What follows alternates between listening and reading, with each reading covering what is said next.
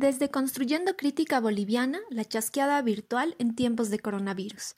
El tema de hoy es Militarización en Bolivia. Con ustedes, Wim Kammerbeck, politólogo, Verónica Sánchez, socióloga, miembro de la Asamblea Permanente por los Derechos Humanos de la Paz, y Andrés Claros, sociólogo. Buenas tardes a todos, a todas, a todes. Eh, bienvenidos a este espacio que, de debate, diálogo que hemos decidido denominarlo chasqueadas virtuales. Hoy cerramos nuestro primer ciclo, ¿no? que inició hace más de un mes, hace más de un mes. Estamos muy, muy felices de la respuesta que tuvimos, eh, de las interacciones generadas, ¿no? Como ustedes bien saben, ¿no? Eh, este espacio procura construir conocimiento crítico eh, y colaborativo. Bueno, el tema que abordaremos hoy, un tema relevante e interesante para comprender el contexto actual, es militarización en Bolivia, ¿no? para debatir y dialogar sobre este tema, tenemos dos, dos invitados calificados. Eh, cuyo conocimiento, cuyos conocimientos nos orientarán a, una mayor comprensión de, la temática. Eh, me gustaría que ellos se presenten, sería genial escucharlos, ¿no? Iniciamos con Verónica. Brevemente, Verónica, cuéntanos un poco de ti, los temas que trabajas. Sí, buenas tardes a toda tu audiencia.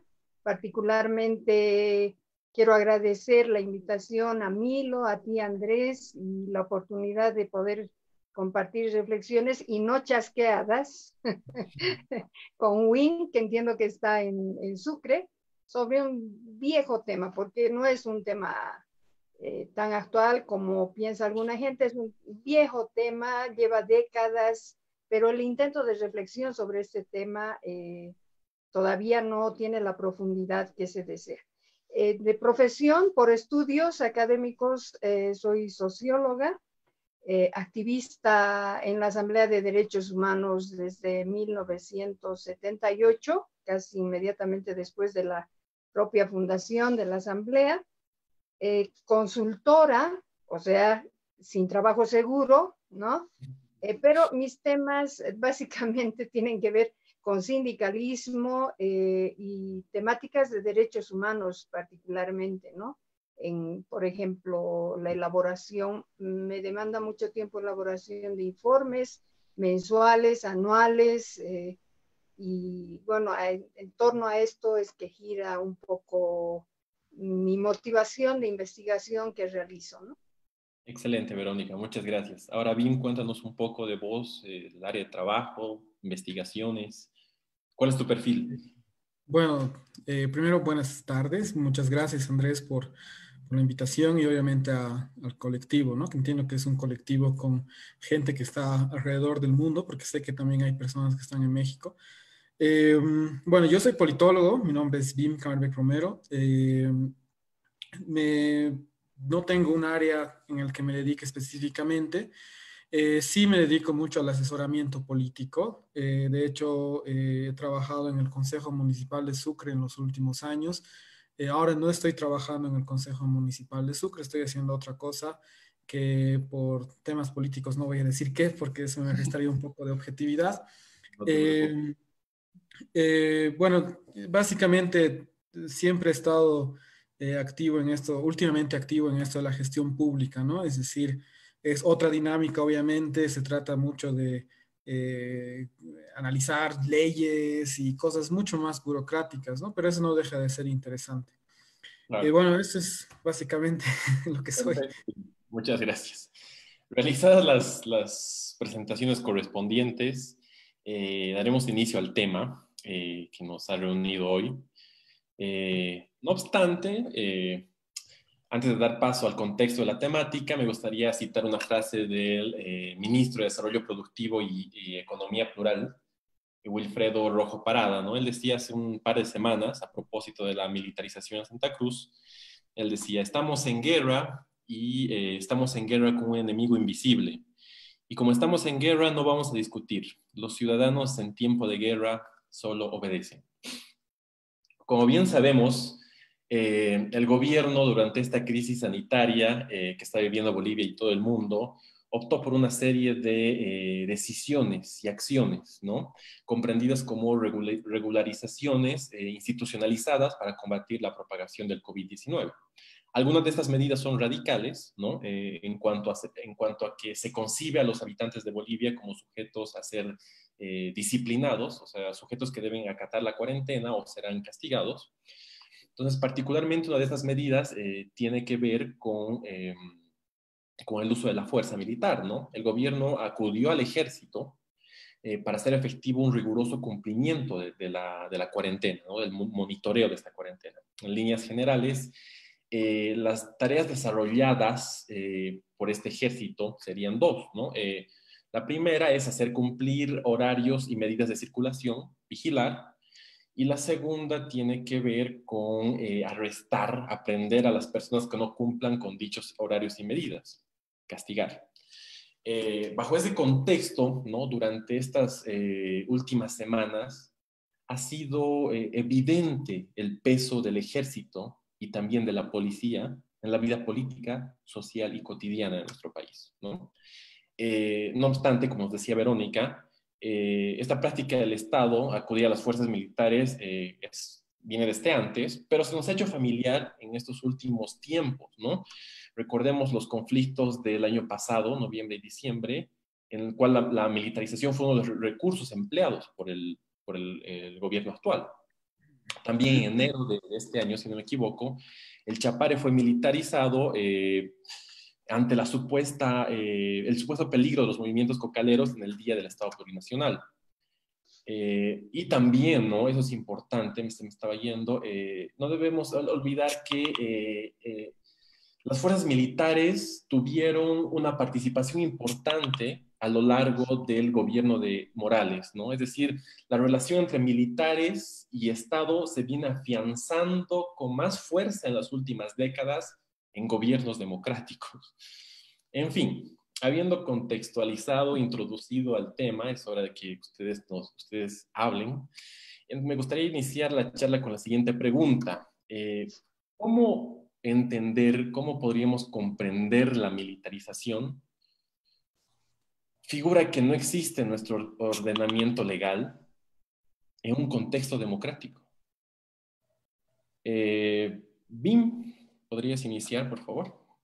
Eh, sí, eh, bueno, tal como explicabas, lo que tenemos que extraer de estos últimos días y de quizás los últimos meses, pero también de los últimos años, es que digo esto ya como una hipótesis, ¿no? Es decir, creo que las Fuerzas Armadas están incrementando su fuerza, eh, están incrementando su poder frente al Estado y esto pone amenaza, en amenaza al Estado de, de Derecho, ¿no? y por supuesto, también no lo vamos a negar, esto implica serias cosas, serios problemas para un Estado post pandemia, es decir, cómo salimos de este conflicto. Es decir, tomando en cuenta que los militares van a incrementar su poder. Verónica decía algo que, que, es muy cierto, que en realidad eh, la relación, bueno, perdón, que la, claro, la relación entre militares y política es algo de larga data, ¿no? Es como, eh, bueno, mi, mamá lo tuvo con, con, con, con, las dictaduras, estoy seguro que Verónica también, eh, pero si tan solo nos, nos concentramos, por ejemplo, en la época democrática en Latinoamérica, nos vamos a encontrar con que, por ejemplo, eh, entre 1995 y 2007 más o menos, hay como unas 11 casos en los que los militares intervienen luego de un derrocamiento del poder, ¿no? Por ejemplo, me refiero a Bucaram, Maguat eh, y Lucio en Ecuador, que Ecuador es, por ejemplo, uno de los países más conflictivos en cuanto a la relación entre Estado y Fuerzas Armadas. Eh, por ejemplo, bueno, vamos a hablar también de Gonzalo Sánchez de Lozada, de cómo se va, también de Carlos Mesa, ¿por qué no? De Fujimori en Perú, de Zelaya en Honduras, eh, de la Rúa en Argentina y quizás lo más problemático de todo, eh, digo más problemático porque aquí en este caso es donde más incrementa el poder y de hecho eh, los militares son más que en el caso boliviano, son ya casi un partido político, es el caso de Hugo Chávez y Nicolás Maduro, ¿no? Es decir, la presencia militar en este país es seria.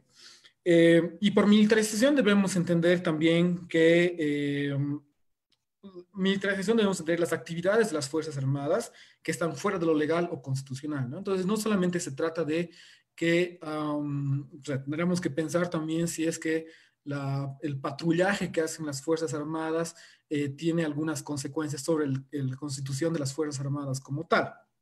Em, y por supuesto, eh, los militares, si de acuerdo al artículo 243 de la Constitución, están, eh, eh, digamos, destinados a resguardar el orden público una vez que la policía haya sido rebasada. O lo que vamos a ver, como bien decía Andrés, es que en el gobierno del MAS, muchas, de esas, muchas veces esas funciones de resguardo de la seguridad pública una vez que la policía haya sido rebasada, ha sido tergiversada. ¿no? Por ejemplo, vamos a ver a los militares eh, horneando pan en, en, alguna, en el 2013, si no me equivoco, cuando eh, los panaderos entran en conflicto en el Alto. Eh, vamos a ver a los militares también, por ejemplo, entregando los bonos. En, esto pasa en el gobierno del movimiento socialismo, como también está pasando ahora. Los bonos van a ser entregados por militares. Y esto tiene ciertas consecuencias, ¿no? Porque estaría tergiversando no solo las funciones de los militares, pero también la cadena de mando, ¿no? Porque estamos hablando de que se tergiversa completamente la función militar. Eh, pero lo que yo quiero, de lo que yo quiero partir es que, eh, en primer lugar, las Fuerzas Armadas tienen una herencia autoritaria para eh, Bolivia y que de hecho es muy poco pensado y muy poco analizado en la historia, digamos, en la ciencia social boliviana, ¿no? Eh, si uno analiza el Código Penal Militar eh, que está en vigencia entre las Fuerzas Armadas, es un código eh, penal que ha sido, primero, creado por Andrés de Santa Cruz en 1827, o perdón, en 1846, modificado en 1846.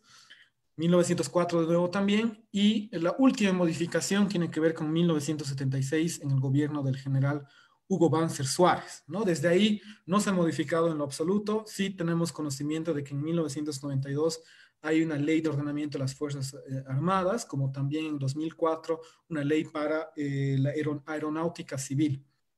En otras palabras, hablamos de una herencia autoritaria, eh, pero también, como bien decía Verónica y como bien decías Andrés, de relacionamientos, digamos, muy cercanos entre el Estado y los militares, ¿no? Sea para preservar el poder o sea porque a los militares se les ha dicho o a ellos han encomendado una tarea que es, digamos, restablecer un orden, ¿no? Aunque también hay que ver qué clase de orden eh, es ese que se restablece.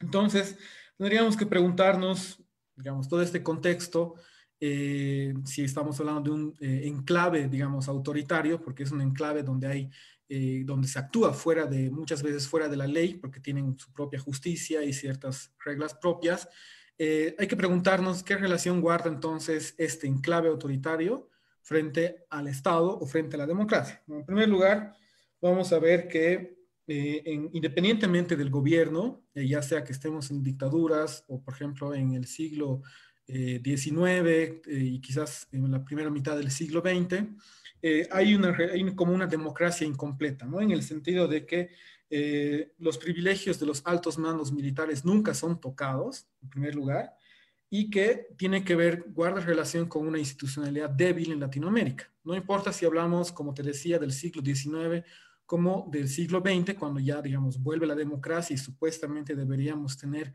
una democracia, digamos, mucho más institucionalizada, eh, no importa, ¿no? Es, los altos mandos militares, como, digamos, la constitución misma de las Fuerzas Armadas, eh, siempre permanece inalterada.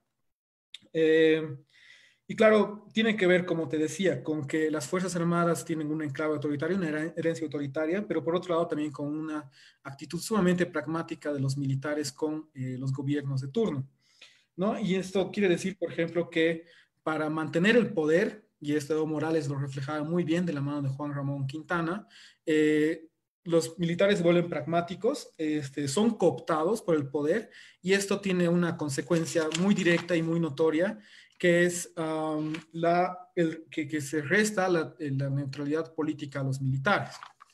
Eh, estoy seguro que Verónica sabe mejor que yo de esto. Hay tres casos que explican muy bien esto de la cooptación y de que los altos mandos militares eh, no, son cooptados, o no son tocados en sus privilegios, pero también que la justicia militar, por ejemplo, es anticonstitucional. Por un lado, por ejemplo, tenemos el caso eh, caso Díaz Bustos, ¿no? De objeción de conciencia. Esto pasa en el 2000, un chico testigo de Jehová no quería hacer el servicio militar y acude hasta la CIDH y en el 2005 se le entrega la libreta militar. Pero lo que nos muestra es que, digamos, los militares tratan de meterse en otros ámbitos que no les competen, ¿no? Respecto a la justicia. En segundo lugar, tenemos el caso de Grover Poma en el 2011, cuando, eh, con la excusa de que la justicia militar eh, no tenía que ser intervenida por la justicia formal. Eh, los altos mandos militares buscan eh, que no se investigue esto, ¿no? Entonces entra la Defensoría del Pueblo, entra también Derechos Humanos y bueno, en 2015, si no me equivoco, ocho tipos son sentenciados. y por último, el motín militar del 2014, y este es el, creo, mejor caso que ejemplifica por qué las Fuerzas Armadas no son democráticas cuando los señores Johnny Hill, Lorgio Cartagena y Freddy Sucojayo son eh, enjuiciados, o bueno, son enjuiciados, pero son sentenciados por sedición, eh, motín y rebelión por pedir descolonización en las Fuerzas Armadas, ¿no? ¿Qué tiene que ver la descolonización en las Fuerzas Armadas? Que lo que ellos pedían es que eh, se acabe lo de separar a los militares bajo criterios raciales, es decir, los que tenían ciertos apellidos y cierta estatura y ciertos rasgos somáticos eran apartados a una cierta escuela, mientras que los demás, es decir, los altos mandos militares tenían acceso a seguridad social, vivienda y un buen sueldo, pero más que todo es que, digamos, cuando hablamos de justicia militar, eran los altos mandos militares los que formaban, los que eran juez y parte en una justicia, en un fuero militar. Eso es sumamente anticonstitucional, pero también nos muestra un carácter anticonstitucional y en todo caso autoritario, ¿no? Dentro de un enclave.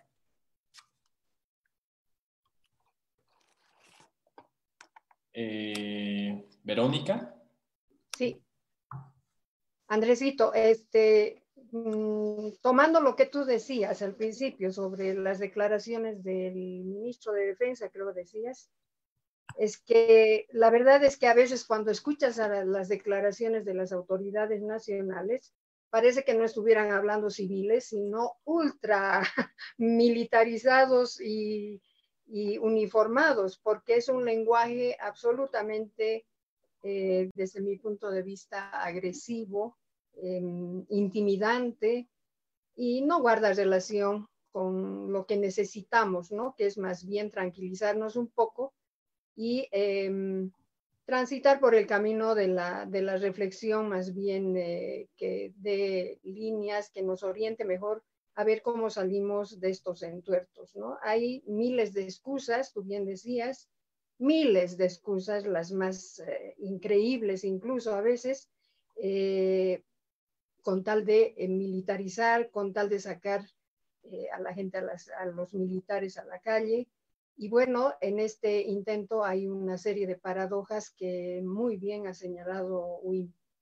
La naturaleza del ejército no es pues eh, pedir que te quedes en casa, eh, ser intermediarios en el pago de bonos a la población o que vigilen procesos electorales, que hemos visto bastante de esto, ¿no?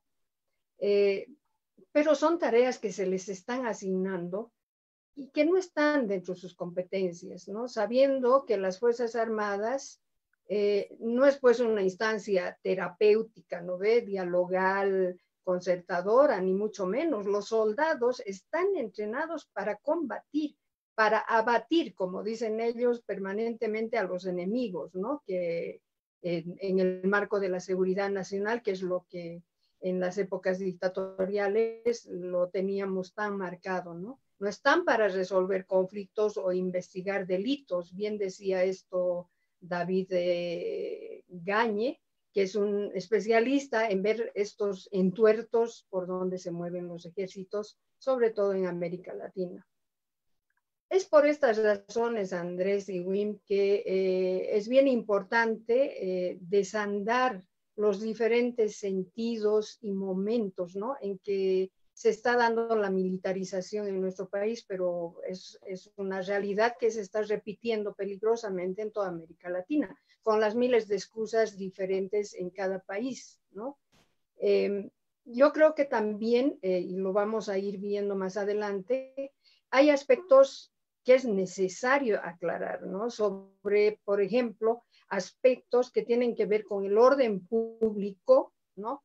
Eh, y cuáles son eh, las atribuciones de eh, lo que entendemos por seguridad nacional, porque yo creo que hay una confusión bien grande de escenarios y tiene que ver con lo que dice Wim sobre la confusión incluso de las funciones, o sea, las funciones policiales son bien específicas y las del ejército también. Y además no solo porque lo digamos nosotros desde la civilidad, sino porque está eh, institucionalizada en su propia normativa ¿no? de ambas instituciones.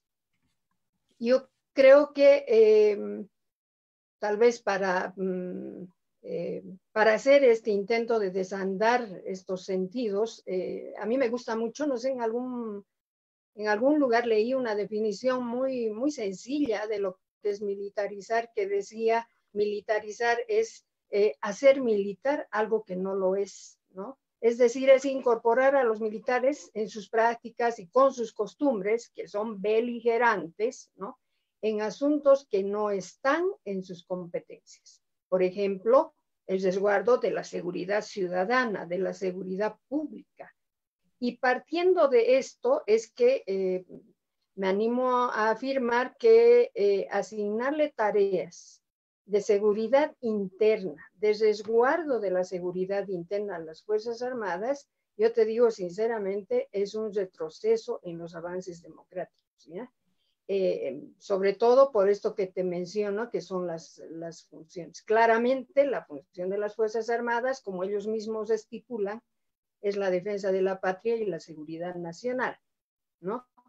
Pero no el control del orden público, los militares no pueden involucrarse en el control del orden público porque mm, las experiencias que tenemos de esta, no sé si es inmiscuirse, pero de esta asignación que le hacen a las Fuerzas Armadas, eh, mm, colisiona, casi siempre colisiona con el tema de, de los derechos humanos, ¿no? de la vulneración a los derechos humanos. En cambio, la función policial claramente eh, debe garantizar el orden público y la seguridad pública interior. Ahora, ojo, ¿no? Eh, yo creo que, sinceramente, en el, en el último tiempo, bueno, bueno, en el caso de Bolivia es un poco dramático el tema porque la institucionalidad policial, digamos, es, es algo tan, tan débil eh, que casi permanentemente es sobrepasada eh, en, sus, eh, en, sus, funciones, digamos, no puede controlar situaciones, eh, por eso se vuelve también en una causal para la militarización. ¿Por qué? Porque la policía no es una policía preparada, hay una desconfianza extraordinaria de la población a esta institución por las múltiples violaciones a los derechos humanos y claro, tiene un papel delicado justamente porque eh, es el que más entra en contacto con la población, con las organizaciones, con las protestas, etcétera, ¿no? Eh, crece la criminalidad, la inseguridad, el narcotráfico y la policía no tiene las herramientas ni la preparación para enfrentar esta situación.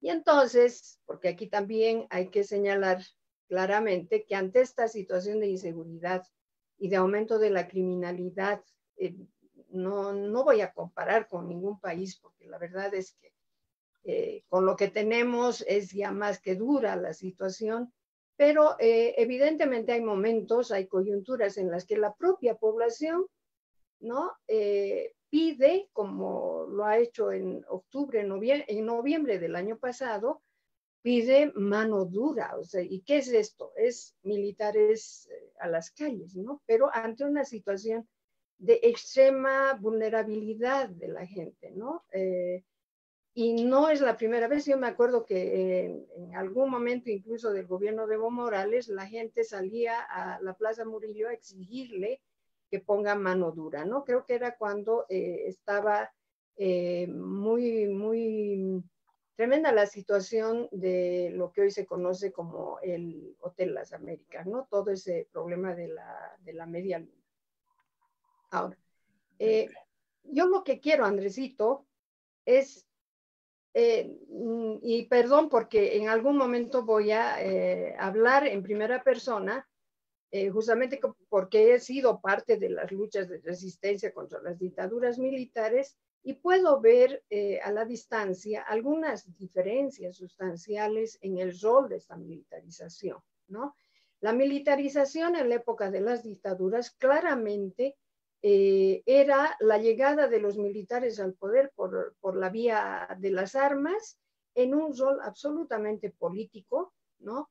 Y de, y de dominación del pueblo eh, al que combatían, pero no solo eso, sino a todo lo que fuera amenaza a sus intereses, ¿no? Y, el pueblo era, nos decían comunistas, rojos, etcétera, etcétera.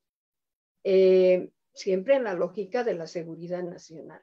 Consideraban al pueblo eh, una playa de, comunistas, de rojos, etc. Bueno, la militarización hoy, y claro, entonces, pero incluso en las dictaduras, esta presencia era pues absolutamente invasiva a la seguridad personal, ¿no es cierto? Ahora, la militarización en democracia eh, que sí que ha habido varios momentos, ¿no? Bien lo decía Wim, eh, su presencia en las calles no tiene que ver con la toma del poder, eso es por lo menos lo que yo veo claramente, ¿no? Es decir, con una estrategia política que vaya en esa dirección. Pero sí que puedo percibir, por lo menos ver tres o cuatro formas de estar en las calles eh, de parte de los militares. Una primera tiene que ver eh, por ejemplo, eh, lo que decía Wim, pues, o sea, eh, cuando los militares hacen presencia como intermediarios en, en, los, en los pagos de los bonos, por ejemplo, ¿no? los militares resguardando los procesos eleccionales que han habido en el país para elegir a las autoridades nacionales. tú llegabas a los recintos de elección, que la elección es el acto más democrático más festivo que, que la gente por lo menos eh, vive ese día, pero te encontrabas con los recintos eh, electorales militarizados, porque estaban allí los militares cuidando qué, no entiendo. Y eh, hay una escena, no sé si ustedes se acuerdan, pero hay una escena que a mí se me ha quedado, me, me impactó en su momento, pero no sé por qué a raíz de este tema lo, lo recordé plenamente, cuando en un acto de soberanía eh, en el gobierno de Evo Morales, el presidente de ese momento se hace presente en, las, eh, en los lugares, eh, en los pozos de yacimientos petrolíferos. Y allí, ¿qué es lo primero que vimos? Aquella bandera y los militares resguardando el lugar. Es lo que se llama el resguardo de, mm, infraestructura crítica que le llaman, ¿no? O sea, resguardar estos lugares, pero no entiendo contra qué amenazas, ¿no? En ese momento. La segunda forma, la segunda forma que veo de estar de los militares es ante el desborde de la violencia y la inseguridad, ¿no? Y la indefensión de la población.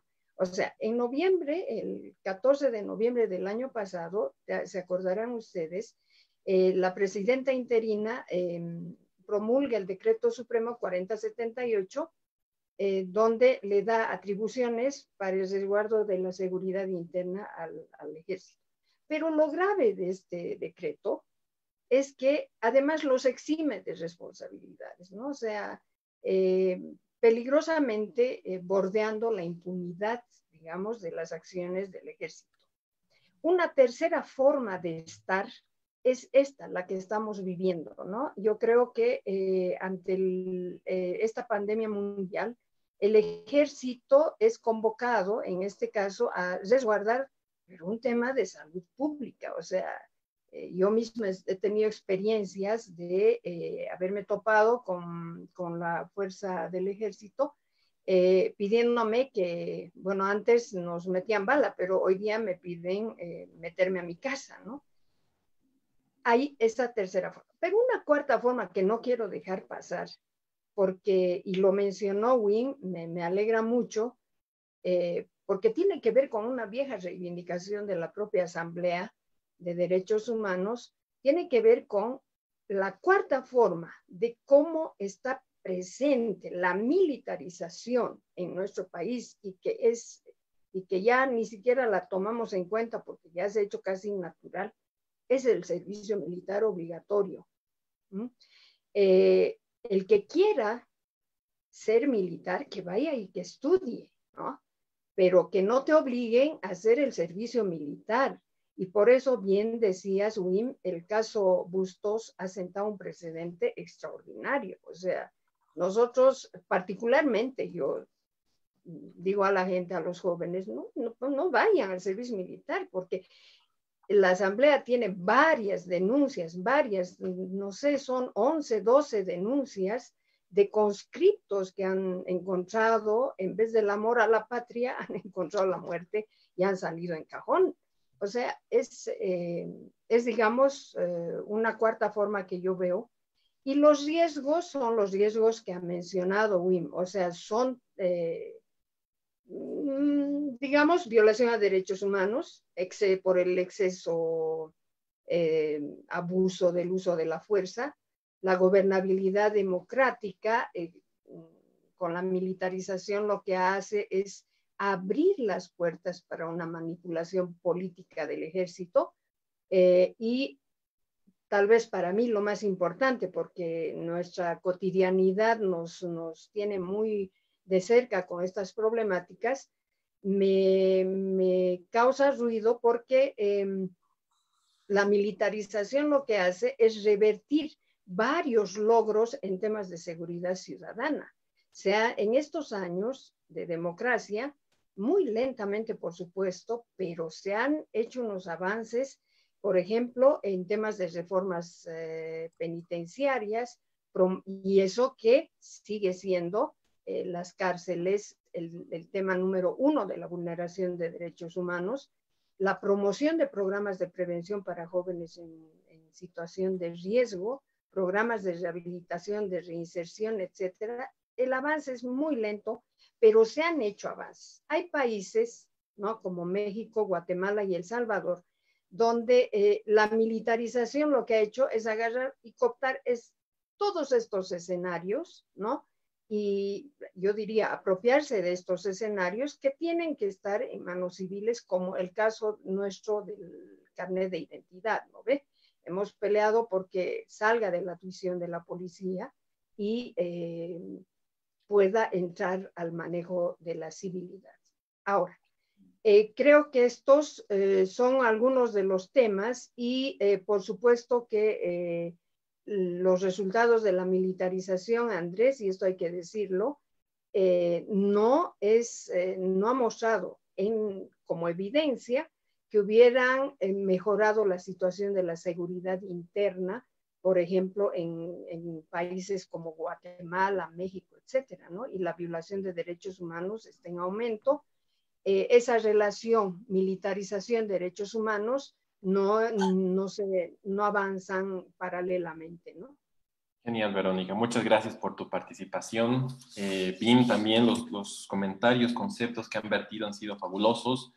Hablamos de cuerpos no entrenados, militares con una falencia en cuanto competencias para manejar este tipo de asuntos. Eh, la crisis del coronavirus se marca en un contexto mostrando la, dificultad también de incorporar cuerpos entrenados ¿no? en estos campos de acción de batalla eh, que tienen que ver eh, con una realidad distinta a la, realidad bélica. ¿no? podríamos hablar de muchos temas que ustedes han, han, señalado, pero lamentablemente no tenemos mucho tiempo, así que quisiera eh, hacerles otra pregunta. Eh, a ver, lo que nos queda claro en este contexto es que el, gobierno busca acoplar eh, la conducta de los individuos y grupos a un nuevo orden social, administrando y actuando sobre sus posibilidades de acción a partir de discursos en los que se identifican individuos sediciosos, eh, radicales, peligrosos o indisciplinados, ¿no? que podrían poner en riesgo eh, la salud de todos los bolivianos y bolivianas. En ese contexto son dos mis cuestiones. En la primera, eh, recurrir a la militarización podría traducirse como la falta de capacidad de nuestras instituciones y actores políticos para enfrentar la crisis sanitaria y sus consecuencias sociales políticas, algunas de ellas ya heredadas del año pasado, o, ¿no? y ahí viene mi segunda pregunta, eh, podríamos considerar que en realidad existe una relación estrecha entre una ética política actual, ¿no? focalizando nuestra atención en el gobierno actual, en la ética política del gobierno actual y las Fuerzas Armadas, hecho que facilita su, el uso de la fuerza. ¿no? Bim, eh, podrías tú empezar. Eh, bueno, sí, o sea, lo que yo estoy tratando de, decir aquí es que los militares han incrementado su fuerza, su poder, eh, frente a un Estado de Derecho que caracteriza por ser demasiado débil institucionalmente hablando.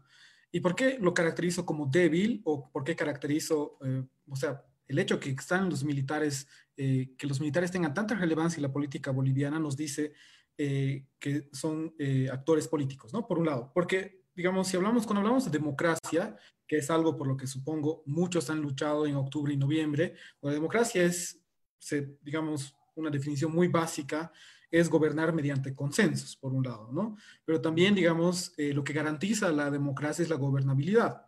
Entonces, eh, la gobernabilidad vendría a ser, digamos, la capacidad de tomar decisiones sin violentar un eh, marco de derecho, ¿no? en todo caso, digamos, el Estado de Derecho.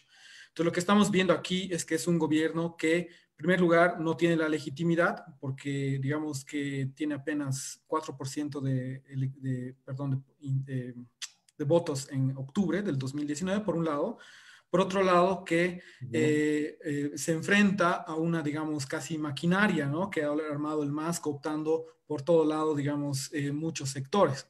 y claro, la gobernabilidad del gobierno, valga la redundancia de Áñez, está sumamente cuestionada porque no tiene el fortalecimiento, digamos, político institucional que habría tenido el MAS. ¿Y a qué me refiero con esto? Con que, digamos, no tiene la presencia territorial que el MAS sí habría tenido a través de la cooptación de ciertos actores políticos.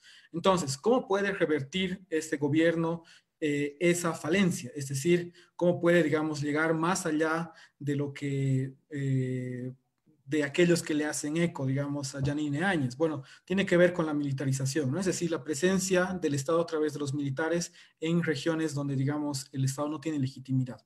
Entonces, es decir, el fortalecimiento está sumamente cuestionado, pero hay que hacer también ciertos eh, apuntes. En primer lugar, eh, lo, que tenemos que hablar es que el poder de las Fuerzas Armadas se ha incrementado eh, si hacemos una revisión, por ejemplo, el presupuesto con el que cuentan los militares, es sumamente preocupante. En primer lugar, porque digamos que en los gobiernos neoliberales se había reducido casi a dos tercios el presupuesto con el que contaba las Fuerzas Armadas en Bolivia.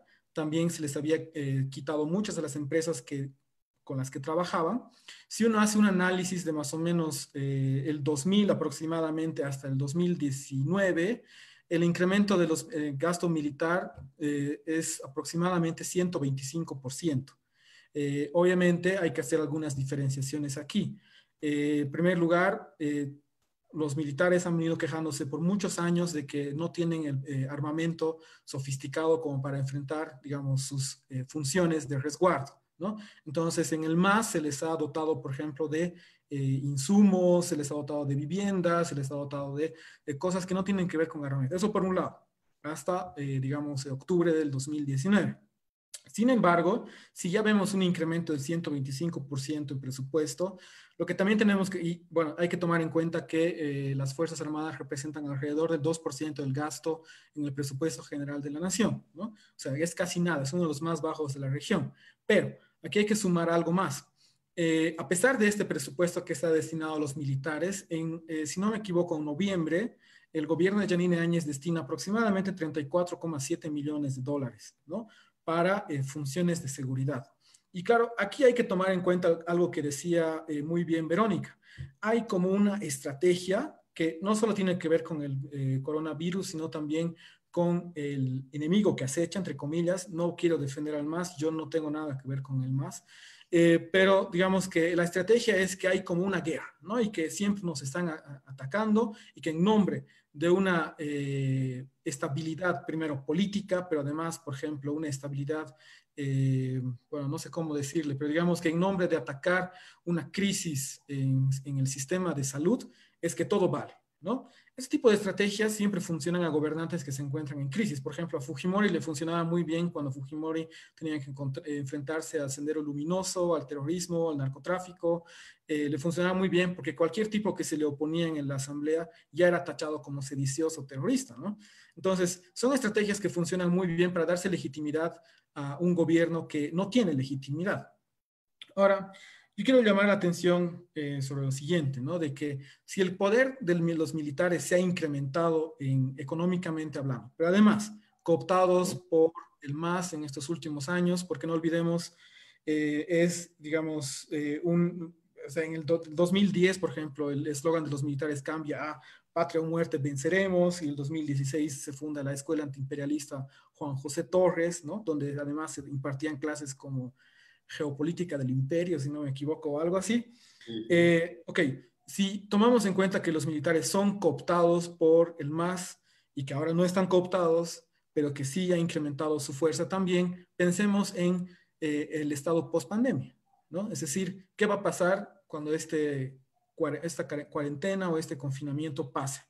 Lo que nos va a quedar es, en primer lugar, necesitamos mucha más vigilancia, es decir, un estado que pueda, digamos, tener en cuenta, eh, o en todo caso tomar en cuenta todos los flujos ¿no? que se están dando en su territorio, y sabemos que es un Estado que no tiene presencia territorial porque no la tiene, y que los militares les sirven muy bien para eso. Si tomamos en cuenta este, este, este, este, este hecho, vamos a ver que lo que pasa en los próximos años o en los próximos meses de no existir una reforma es una presencia muy fuerte de los militares en temas de vigilancia estatal. Es decir, es, eh, y claro, y aquí quiero llamar la atención también sobre dos puntos. Cuando hablamos de militares eh, y cuando hablamos de, una, de las Fuerzas Armadas o Fuerzas Represivas, tenemos que preguntarnos también cómo se controlan a los militares, es decir, quién controla a los militares.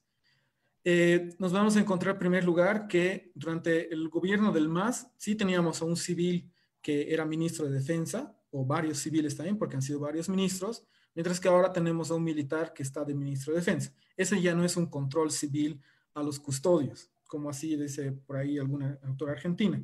Por otro, lugar, por otro lado, hay que tomar en cuenta que eh, cualquier ministro que toma el Ministerio de Defensa lo hace desde su condición de civil. Es decir, eh, los gobiernos rotan, los ministros también, pero no hay una profesionalización de la gestión pública dentro de lo militar. Entonces, los que manejan la cosa pública dentro de lo militar siguen siendo los militares. Entonces, no estamos viendo cosas que hayan cambiado en los últimos años. Sí hay una, eh, una relación muy compleja entre Evo Morales y los militares. Primero lo tachan de traidor, luego les mete la escuela antiimperialista y el Che Guevara también. Y después este, vemos que ahora los militares están, digamos, eh, sumiendo a tareas de patrullaje, pero sin, digamos, controles ni consensos más arriba, ¿no? Es decir, eh, quién, digamos, es decir, no hay una profesionalización de los militares, eh, se rompe la cadena de mando cuando, por ejemplo, salen a patrullar en el Chapario, en el Alto, en Sencato, donde sea, y por otro lado, eso pone pues en riesgo eh, una, digamos, institucionalidad de los militares, pero también un Estado de Derecho que debería respetar la institucionalidad. Excelente, bien. Vero, ¿tienes alguna opinión? Sí, sabes, eh, me perdí en relación a la pregunta, pero yo quisiera decir que como sociedades, como instituciones y como personas, eh, Andrés, eh, de oficio, de oficio, casi nunca rendimos cuentas de nuestros actos, ¿no?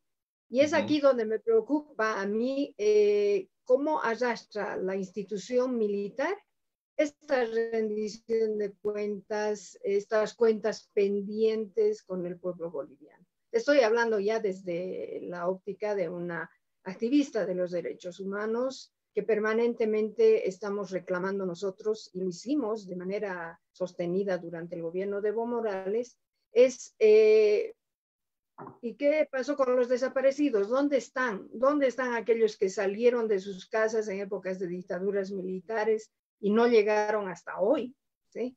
Esa es una cuenta pendiente porque tú sabes que la desaparición es una de las eh, torturas más crueles que una persona puede propinar contra alguien que piensa diferente.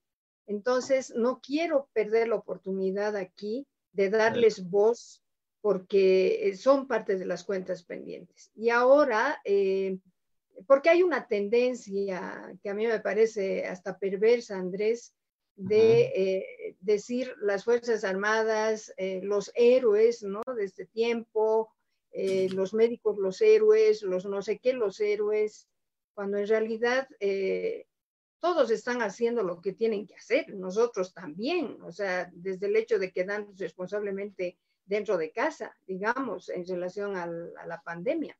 Pero yo creo que e, este tipo de discursos que he escuchado mucho, incluso en generaciones bastante jóvenes, que están muy contentos de que hayan salido los militares, hay gente contentísima, te diré, eh, pero eh, ojo, o sea, hay cosas que hay que decirlas. Yo mm, varias veces me he hecho decir eh, barbaridades, como por ejemplo estas viejas chochas siguen hablando de lo mismo no estamos en un afán de venganza, estamos en un afán de, justicia y hay que decirlo porque cada vez, eh, en cada coyuntura, eh, como bien describe Wim, eh, las Fuerzas Armadas se nos presentan con unos papeles bastante de Madre Teresa, digamos, ¿no?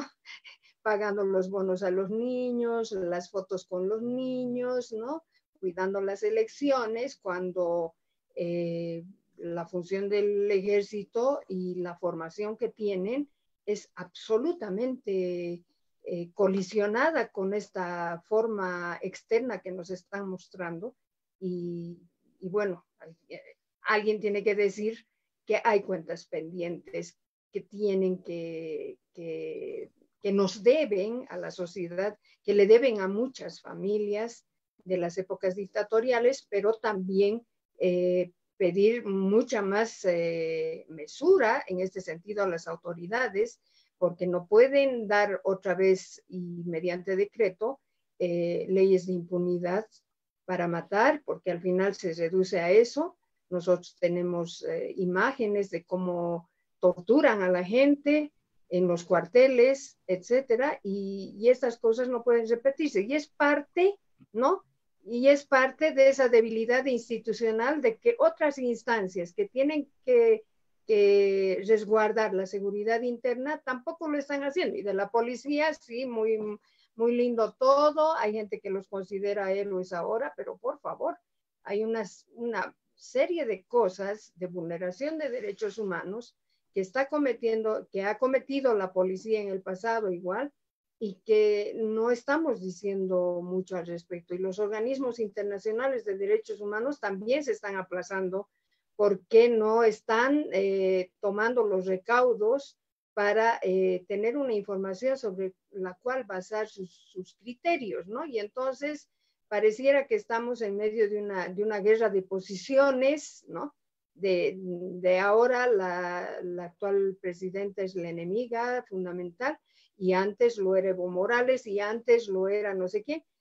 Yo creo que estas cosas eh, no ayudan a esclarecer y yo creo sinceramente que las sociedades tenemos que aprender a, a, esclarecer ¿no? Eh, estas cuentas pendientes como la rendición de cuentas que hacen las instituciones cada fin de año, ¿no? Hasta ahora seguimos esperando aquella relacionada a los derechos humanos, Andrés.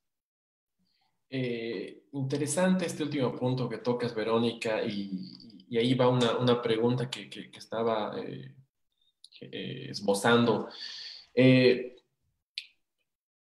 existe un proceso de naturalización de las jerarquías del Estado y de sus atribuciones que buscan disciplinar a los sujetos, que tiene que ver con estos, estas operaciones de subjetivación eh, para la creación de lo que Foucault llamaba sujetos gobernables.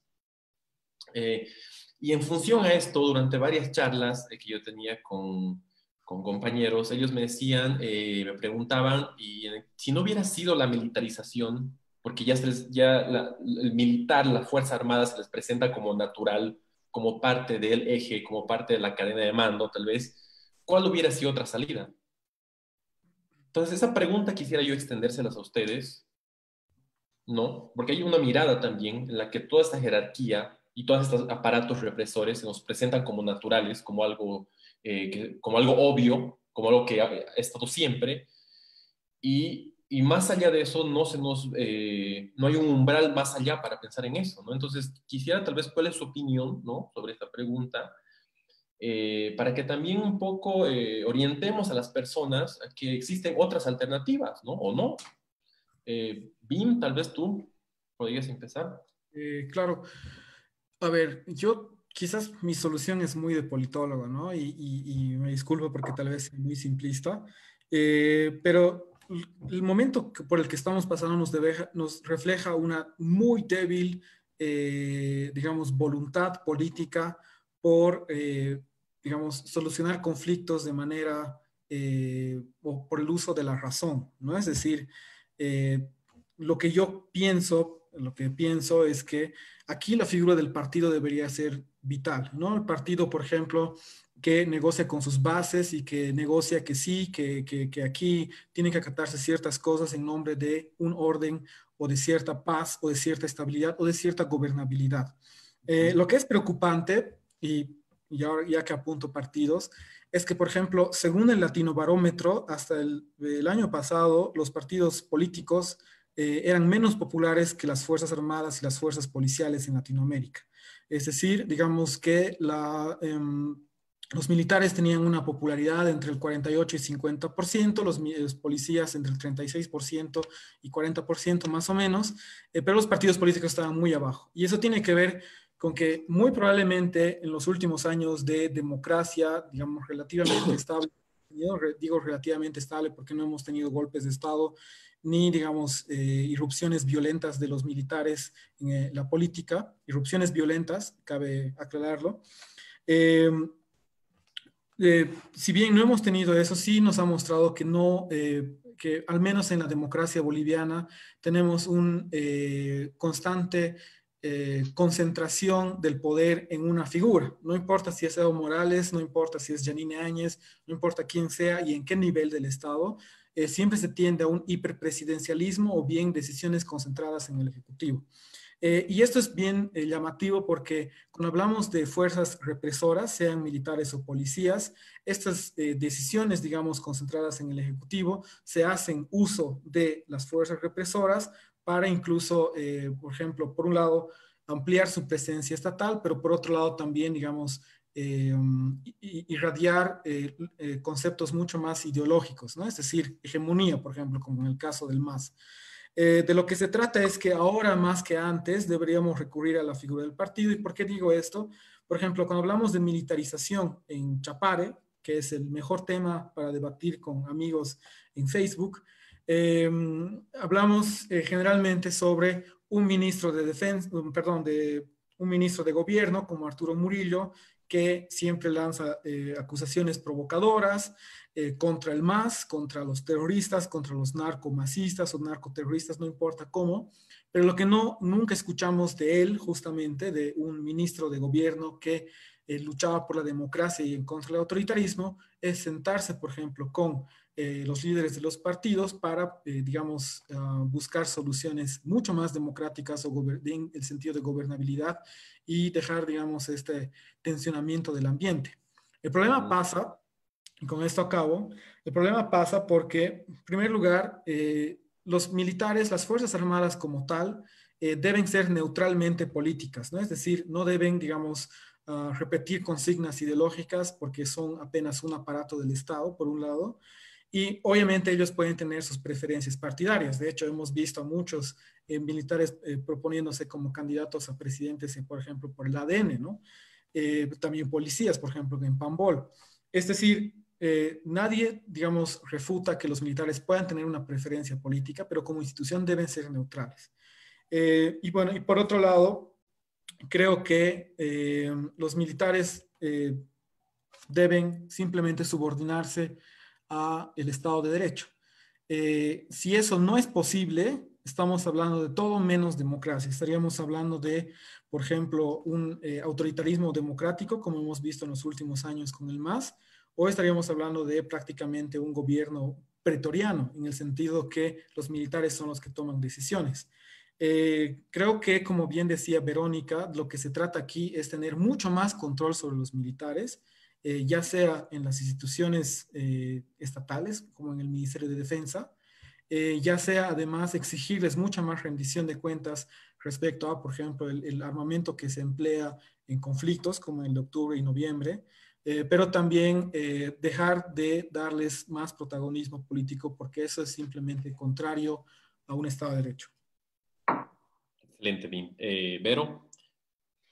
Andrés, em, yo partiría más bien de, de afirmar un principio y es nada justifica la violencia, las detenciones injustificadas, las torturas, desapariciones, etcétera, etcétera, eh, por razones eh, ideológicas o por razones que fueran, ¿ya?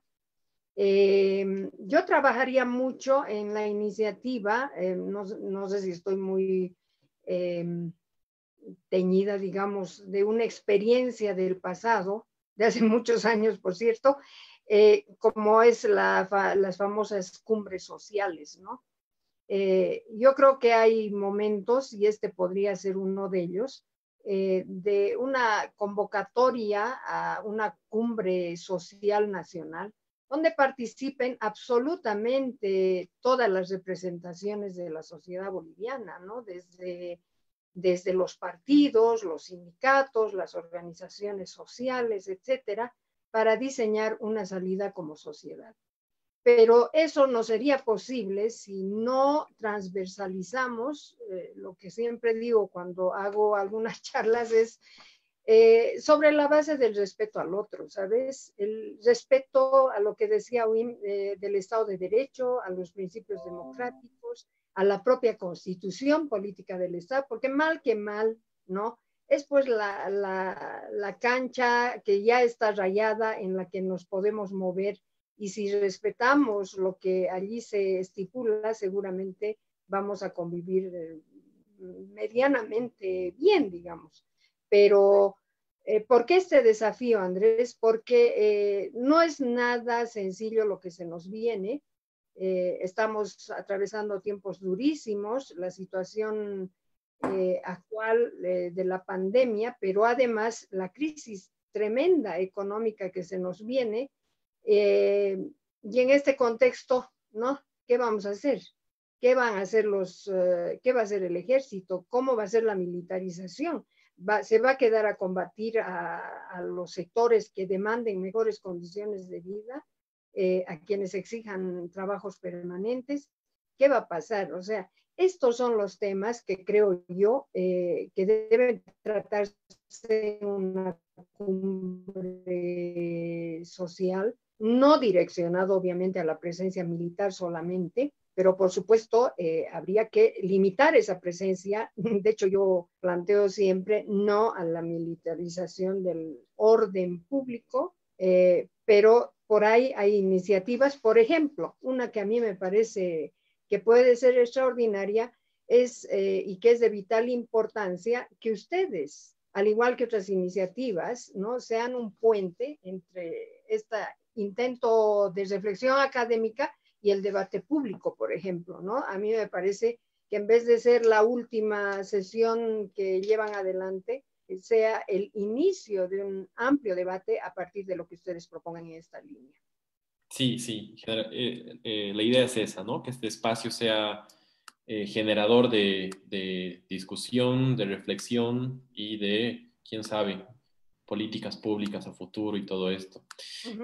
nos acaba el tiempo. voy a leer algunas, algunos comentarios que hicieron algunos participantes brevemente. Eh, José Ross Izquierdo comenta, eh, la escuela antiimperialista del MAS fue un intento por profesionalizar, pero el mismo título de la academia provocó anticuerpos, bien aprovechados por este gobierno. ¿Alguien quiere comentar sobre, sobre esta? Eh, sí, el señor tiene razón, eh, pero lo que yo busco decir, o sea, no hay nada de malo en que los militares, militares se profesionalicen. Esa no es la crítica. Eh, la crítica va en que, por ejemplo, cuando nos encontramos al Ministerio de Defensa, que es, digamos, la, eh, el poder de los militares en el Estado, nos encontramos a los mismos militares manejando sus campos. Es decir, son ellos mismos los que toman decisiones por ellos mismos. Ese no es un control efectivo del poder civil sobre el poder militar. Entonces, lo que yo sugería más bien era que con profesionalización, lo que yo sugería era que ah, encontremos más vías para que civiles puedan especializarse en el área de gestión pública militar. Esa es una forma de contrapeso a las decisiones de los militares, pero también una forma de vigilar eh, decisiones eh, que pueden ser tomadas por ellos. Ok, perfecto. Eh, José Rosa Izquierdo igual comenta, el silencio impuesto es lo más terrible, dice él, pero el silencio, el silencio también de la Asamblea Permanente de Derechos Humanos no sé si quieres opinar algo, Vero. Sí, bueno, eh, gracias. Es parte de las acusaciones que históricamente le hacen a la Asamblea cuando hacemos algo o cuando dejamos de hacer algo también, ¿no? Eh, aquí el tema es, em, no nos abastecemos para atender todo, pero sí que eh, deberíamos estar unidos en la demanda de derecho a la libre expresión, el derecho, el respeto al derecho a la vida, eh, derecho a las organizaciones, a las, no a las detenciones arbitrarias, no a la criminalización de la protesta, etcétera, etcétera, que están en juego en, esta coyuntura, han estado en juego en la anterior coyuntura política y, bueno, parece que es una tarea que no podemos eh, dejar de, de vigilar, por lo menos para más o menos darle una respuesta mediana a estos temas. Perfecto, tenemos otra pregunta. Acá eh, dice, Graciela pregunta, eh, ¿qué opinan de la propuesta del MAS del, de proyecto de ley antisanciones a los infractores de la cuarentena? Es decir, ¿es posible en este contexto de tensión política y económica una cuarentena sugerida para dejar de utilizar el aparato represor del Estado? Bien. Eh, ya, muy complicada la pregunta. Em, a ver, lo que yo sugiero más bien es que eh, delimitemos claramente las funciones de cada eh, función, de cada institución no represora, pero en todo caso vigilante. es bien llamativo que, por ejemplo, en gobiernos autónomos municipales no se esté haciendo tanto uso de, de sus propias policías, las guardias municipales, ¿no? Eh, por otro lado, eh, estamos viendo también que eh, en todo esto se usa a militares y policías indiscriminadamente y que esto debería cambiar, en el sentido de que los llamados a guardar el orden público son los policías, pero al mismo tiempo los policías no tienen todos los beneficios que sí tienen los militares. ahora, pensar en una cuarentena, cuarentena, sin la fuerza represora, yo honestamente he pensado mucho al respecto, pero no tengo la respuesta. ¿Por qué? Eh, no tiene que ver con que Ay, es que hay gente desobediente que sale a las calles y que infecta a todo el mundo. No tiene nada que ver con eso. Más bien soy consciente de que sí hay gente que tiene que trabajar día a día y que no puede costearse una cuarentena ni siquiera de una semana o ni siquiera de un día. Em, entonces, aquí hay que pensarnos, eh, pensar efectivamente en, ¿sigue siendo necesaria la acción militar o represora para eh, un tema de salud pública? Eh, ese es un problema que creo que están eh, llevando también los demás países en la región. El tema pasa porque yo no creo que los militares sepan algo de salud pública y no creo que su presencia en las calles sea necesaria. Pero al otro lado también me pienso, pienso también como que qué gobierno es el que tenemos si no es un gobierno legítimo. Entonces, es todo un entuerto en el que realmente no sabemos qué hacer, ¿no? De verdad, yo no tengo la respuesta. Sí pienso que estamos en medio de una crisis, por un lado, política, eh, en el sentido que es un gobierno casi ilegítimo, en el sentido de impopular. Eh, por otro lado, estamos frente a unas Fuerzas Armadas que incrementan el poder y que sus privilegios o los privilegios dentro de su enclave no han sido tocados. Y por último, vamos a entrar en una crisis económica en la que muy probablemente en combinación con las otras dos crisis, el poder de los militares crezca todavía más. Entonces, eh, si, es que las, eh, si es que la gente tiene que estar en las calles o no puede estar en las calles y es necesaria la fuerza represora, yo no sé. Sí, sí pienso que es necesario un gobierno mucho más planificado y no improvisado que tenga que hacer uso de la fuerza represora para que se le haga caso. Vero, ¿tú tienes algo que opinar con esta consulta? Mm, no, no, no, está súper lo que acaba de mencionar, Wim. Ya, dos preguntas acá. Hace Eduardo Canaza. ¿Qué creen que hubiera pasado si las Fuerzas Armadas no intervenían en los conflictos de octubre y noviembre del 2019 y en la coyuntura actual? Es decir, ¿cómo sería Bolivia sin Fuerzas Armadas? Bim, vamos contigo. Eh, a ver, es, es, un gran debate lo que ha pasado en, octubre y noviembre, si es que es efectivamente un golpe o si es un eh, fraude. Eh, en realidad creo que hay que quedarnos con las dos lecturas, ¿no? Es decir, es un proceso sumamente irregular en el que el Ejecutivo eh, interviene constantemente, digo desde el 2015, constantemente en otros órganos, eh, pero por otro lado vemos también una curiosa intervención en prensa del general de las Fuerzas Armadas que sugiere a Evo Morales renunciar. es muy curioso, es muy, es muy debatible qué es lo que hace el general Calimán cuando sugiere a Evo Morales renunciar, porque no sabemos bien si lo hace por un eh, interés, digamos, partidario propio, como un buen amigo le dice, mira hermano, sal de aquí porque si no vas a morir, o si lo hace en nombre de una institución, porque no sabemos bien cuál es, y ese es un problema también en Bolivia, no sabemos exactamente cuál es la recepción de eh, la cooptación del MAS en las Fuerzas Armadas, no tenemos el conocimiento exacto. Lo que sí podemos decir, si es que el general Calimán ha eh, optado por pronunciarse, es que eso vulnera eh, la neutralidad política de las Fuerzas Armadas.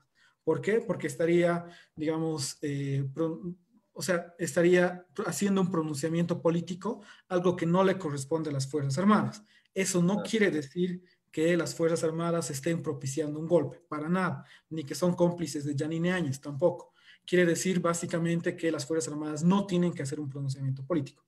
Ahora, yo no estoy diciendo que no, existe, no deben existir Fuerzas Armadas en Bolivia, pero sí estoy diciendo, y sí me ratifico en esto, que probablemente las Fuerzas Armadas en Bolivia eh, sean un gasto para el Estado, por un lado, porque eh, significan, por ejemplo, gastos en vivienda, significan gastos en seguridad social, significan también eh, innovación y modernización, porque los fusiles con los que trabajan eh, los militares datan del año 79, ¿no? herencia de la dictadura, si es que vamos a pensar que los militares son necesarios. Eh, pero por otro lado, em, lo que sí pienso es que hay que reformular la función de las Fuerzas Armadas en Bolivia. tal vez las Fuerzas Armadas como un órgano represor no están, o sea, perdón, tal vez las Fuerzas Armadas como un órgano o como una, un cuerpo que hace vigilancia, eh, al lado de, los policías y que además, por ejemplo, entrega bonos, es una completa tergiversación a sus funciones, eso sí, pero hay que empezar a repensar eh, la función de las Fuerzas Armadas en Bolivia, ¿no? Es decir, se están tergiversando, incrementan su poder, como digo de nuevo, y no me imagino obviamente un Bolivia sin Fuerzas Armadas, aunque hay que decirlo también, me parecen absolutamente innecesarias porque sabemos que no podrían hacer frente a una amenaza externa, por ejemplo. Bima, yo tengo una, una, consulta más para ti interesante. Eh, y se podría pensar en una estructura, o sea, lo ideal es una estructura burocrática de la cual también dependen las Fuerzas Armadas, con un etos burocrático racional impersonal en términos beberianos, ¿no?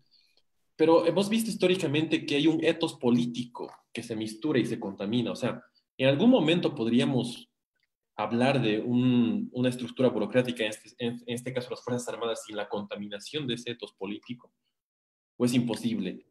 ¿O, o, eh, digamos?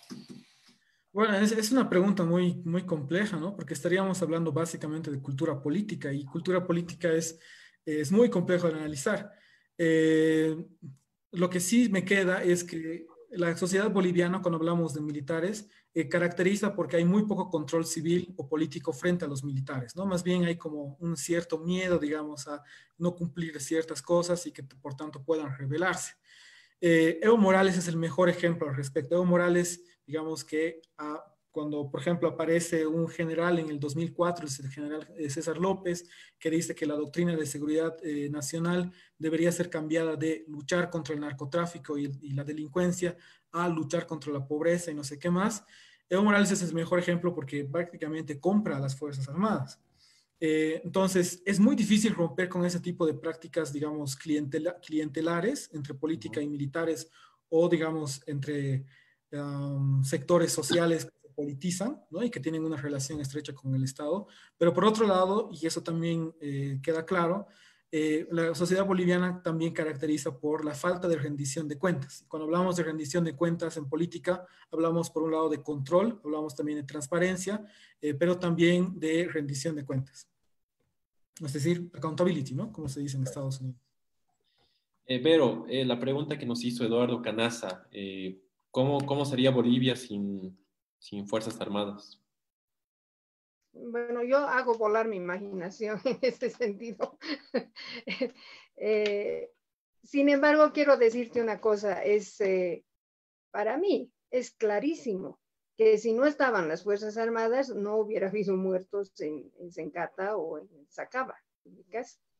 Eh, lo que hay que sí discernir, pero seriamente, y eso em, es eh, competencia académica, pero sobre todo hay estrados eh, a quienes les corresponde hacer esto, la justicia, em, que está en sus competencias a propósito, investigar eh, plenamente y establecer la verdad de los hechos, ¿no? para no dejarnos llevar con el, con el chismerío de que pasó una u otra cosa claramente para mí la incursión, porque el, carácter beligerante de las Fuerzas Armadas marca, de hecho por eso no salen a, eh, tirar margaritas, ¿ya? Y, hay que tener bien claro el, rol, la función de las Fuerzas Armadas. Por eso yo eh, me niego a que las Fuerzas Armadas cumplan funciones que no le corresponden en este sentido. Eh, pero también, por si acaso, hay que hablar del cerco que han sufrido los, los que venían de Potosí, se acuerdan, en medio del conflicto, mm. incluidas violaciones a, estudiantes, ¿no? Eh, la quema de los Pumas, nadie habla de esto, la quema de viviendas, no solamente eh, de gente aquí en La Paz, también en el interior del país, tanto del movimiento al socialismo como de la oposición, entonces, yo creo que eh, todavía estamos respirando por la herida y esto no nos va a permitir en, el, eh, en lo inmediato tener claridad sobre los acontecimientos que es necesario esclarecerlos. Pero no nos corresponde a nosotros seguramente esta tarea, eh, pero sí que las Fuerzas Armadas salen a matar. O sea, Sabes, yo vengo de una experiencia de, la participación de las Fuerzas Armadas en la sociedad que es, eh, yo no he conocido otras Fuerzas Armadas, ¿no? Yo vengo desde muy niña que viví la masacre de San Juan y todas las masacres que han habido, ¿ya? Entonces, eh, yo no conozco unas Fuerzas Armadas que vengan a disuadir, que, que entren en diálogo con los alzados y que em, se porten de una manera dialogal. No, no, no. Yo conozco unas Fuerzas Armadas que son las mismas de ahora que cuando salen, eh, salen a matar. Pero que se les atraviese en este caso particular, como hemos visto a lo largo de esta hora, eh, gobiernos que les dan atribuciones que, bueno, les cambian un poco la, imagen, pero eso no quita que en sustancia sean otra cosa, ¿no? Y yo creo que eh, por eso este tipo de debates son tan importantes, Andrés, para esclarecer y para definir y para establecer eh, dónde tienen que estar las Fuerzas Armadas. Porque discúlpame, yo he trabajado, eh, por decirte, eh, varios años en el Altiplano Sur con productores de quinoa, ¿ya? Y la verdad, ahí encontraba yo recintos militares de frontera donde iban los castigados. O sea, hay una mentalidad también en el ejército que es bastante perversa a mi juicio, no sé si habrá cambiado porque es de esto hace mucho tiempo, pero iban los castigados, los indisciplinados, los que habían cometido faltas, eran mandados a, las, a cuidar las fronteras. Si este es el criterio de resguardo de la seguridad nacional, eh, hay una mentalidad que tenemos que cambiar y seguramente las Fuerzas Armadas en este sentido tienen eh, incluso el, eh, que hacer un esfuerzo mayor, ¿no? Para esclarecer su propio, su propio rol, si no quieren ser manipulados, como en muchos momentos, creo yo, incluso la Asamblea eh, ha sido varias veces mencionada por el expresidente Evo Morales, porque claro, o sea, si tú vas a formar unos militares que a de fuerza y no sé qué, eh, llamaban a la asamblea para decir que había, que estaban siendo torturados. Bueno, no necesitas tú sacar medalleros o buenos militares a base de prácticas de tortura. Entonces, eh, yo creo que ahí hay que, hay que repensar, pero no solo nosotros, también ellos, ¿no? O sea, y hay que diseñar mejor qué funciones.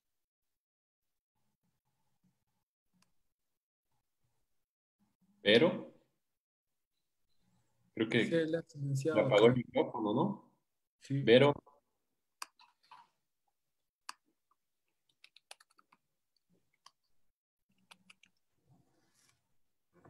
Creo que no se dio cuenta. Sí, qué pena. Acá justo estaba inspirada. A ver, voy a intentar hablarle por WhatsApp. Ahí está, ahí está. Vero. Vero, ¿nos escuchas? Hola, sí. Se te cortó el micrófono. ¿Puedes repetir la última parte?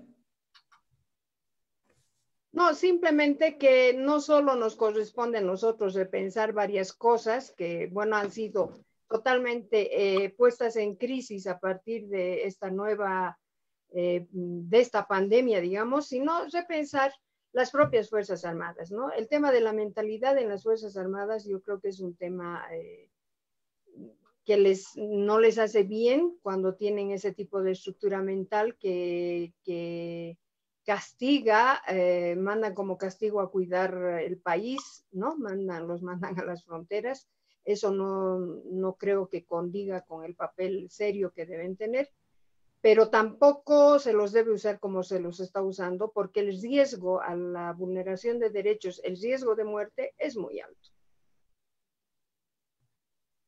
Exactamente, Verónica. Eh, yo creo que también hay que cuestionar estas, estos procesos de naturalización del uso de las Fuerzas Armadas en, la ciudadanía. Eh, cierro con esta pregunta. Eh, Dice, eh, mi conexión está un poco inestable. ¿Me escuchan bien? Sí. Sí, sí, sí.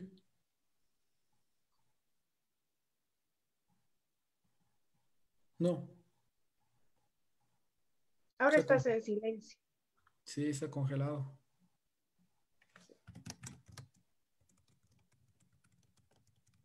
Son las Fuerzas Armadas actuando. Sí, creo que sí.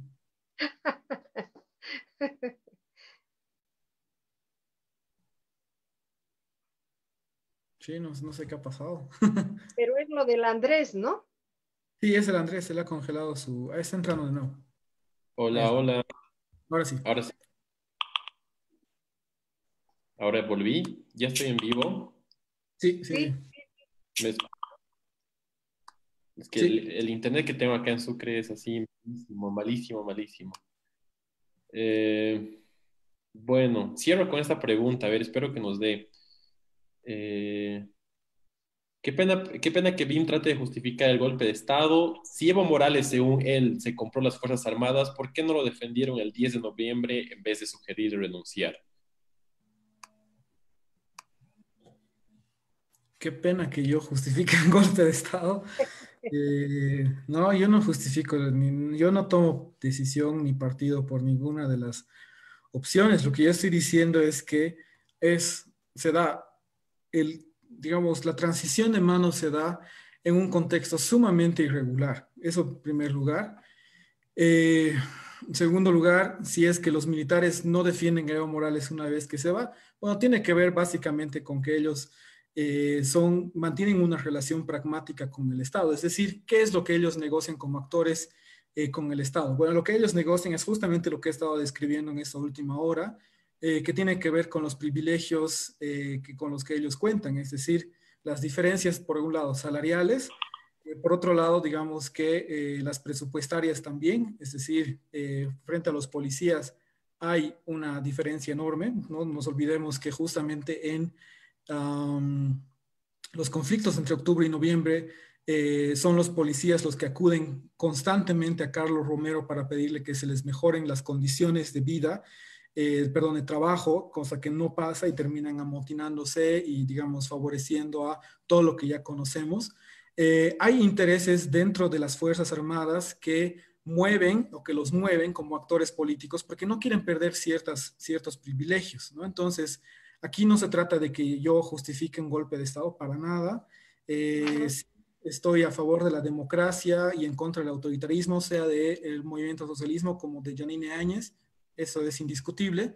Eh, pero creo que lo que, hay que tenemos que tomar en cuenta aquí por un ejercicio de honestidad intelectual es que los militares, independientemente de las fuerzas represoras que significan o de la legitimidad que puedan tener en la sociedad boliviana, eh, son actores políticos que negocian cosas, cosa que no debería pasar en un Estado democrático de derecho o bajo eh, condiciones normales. Entonces, quedémonos con esa lectura, que los militares son actores políticos y que negocian intereses. Y por tanto, si no defienden a Evo Morales, está muy bien, no lo defendieron por una cuestión de pragmatismo, que el pragmatismo, no nos olvidemos, también es una eh, condición de hacer política. Genial, Bim. Eh, bueno, eh, el internet que tengo es malísimo, eh, ya no da para más. Muchas gracias. Gracias, Vero. Gracias, Bim. Nos despedimos. ha sido un placer tenerlos, cerrar con ustedes esta primera rueda de chasqueadas. Este, este, esta charla va, va, a generar otras, otras discusiones, así que bueno, gracias nuevamente. Nos estamos viendo la siguiente. Un abrazo a todos. Enseguida estamos con la auto chasqueada. No se la pierdan. Chao, chao. Gracias, Vero. Gracias, Bim. Gracias, Andrés. Chao, chao. Chao, Verónica. Un abrazo. Gracias, gracias por todo.